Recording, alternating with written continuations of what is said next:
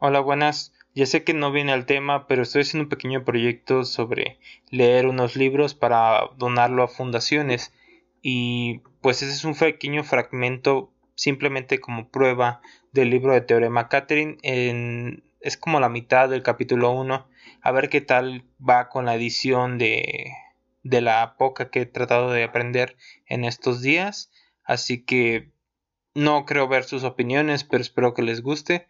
Simplemente es, es una muestra de lo que quiero hacer para hacerlos del libro completo y veamos qué tal. Ahí les dejo la parte. Dura como poco más de 5 minutos. También para que tengan de referencia, esto que están escuchando es audio sin editar y esto próximo va a ser audio ya editado por mí con lo, con lo poco que he aprendido. A la mañana siguiente de que se graduara del instituto y por decimonovena vez lo dejara una chica llamada Catherine, el famoso niño prodigio Colin Singleton se dio un baño. Colin siempre había preferido los baños. Una de sus políticas generales en la vida era no hacer nada de pie que perfectamente pudiera hacerse tumbado. Se metió en la bañera en cuanto el agua empezó a salir caliente, se sentó y observó con una extraña mirada vaga cómo el agua iba sumergiendo su cuerpo. El agua le subió despacio por las piernas que había cruzado y doblado en la bañera. Admitió, aunque con cierta resistencia, que era demasiado alto y demasiado grande para aquella bañera. Parecía una persona ya crecidita jugando a ser niño. Mientras el agua empezaba a cubrirle el estómago, plano pero sin músculos, pensó en Arquímedes. Cuando Colin tenía unos cuatro años, leyó un libro sobre Arquímedes, el filósofo griego que descubrió que podría medirse el volumen por el desplazamiento del agua cuando se sentaba en la bañera. Al parecer, después de hacer ese descubrimiento, Arquímedes gritó Eureka y salió corriendo por las calles. El libro decía que muchos descubrimientos importantes tenían un momento Eureka, y entonces Colin sintió grandes deseos de hacer importantes descubrimientos. Así que, cuando su madre volvió a casa aquella noche, le preguntó por el asunto. Mamá, ¿tendré alguna vez un momento eureka? Cariño, ¿qué te pasa? le preguntó su madre cogiéndolo de la mano. Quiero tener un momento eureka, le contestó él como cualquier otro niño. Podría haber expresado su deseo por ser una tortuga ninja. Su madre le acarició la mejilla con el dorso de la mano y sonrió con la cara tan cerca de él que llegó a oler el olor a café y a maquillaje. Pues claro, Colin, claro que lo tendrás. Pero las madres mienten.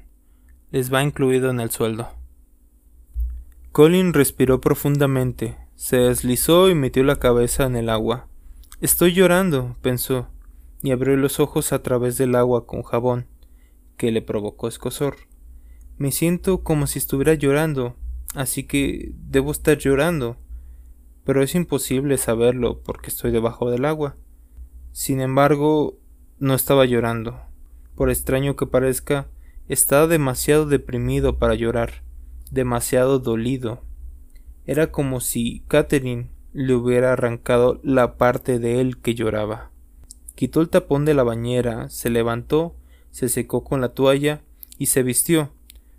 Cuando salió del cuarto de baño, sus padres estaban sentados en su cama. Nunca era buena señal que su padre y su madre estuvieran en su habitación al mismo tiempo.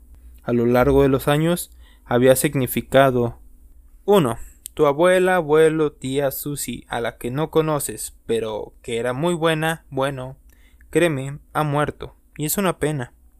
2 estás permitiendo que una chica llamada Catherine te distraiga de los estudios. 3.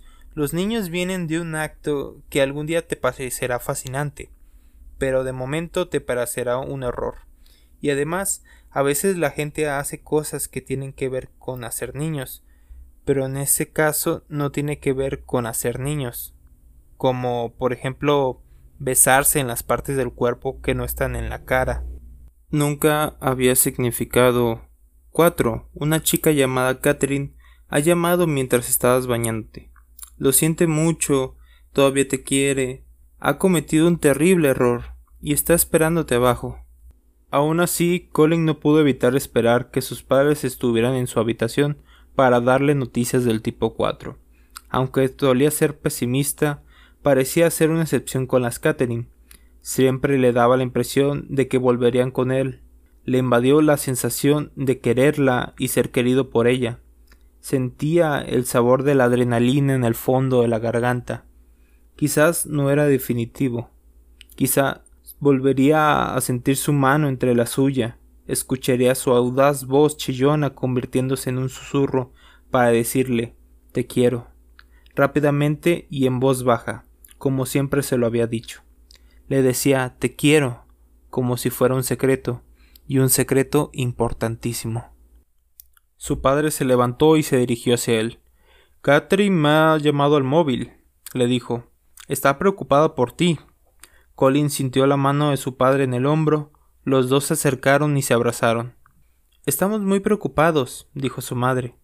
Una mujer bajita con el pelo castaño y rizado, con un solo mechón canoso que le caía hacia la frente.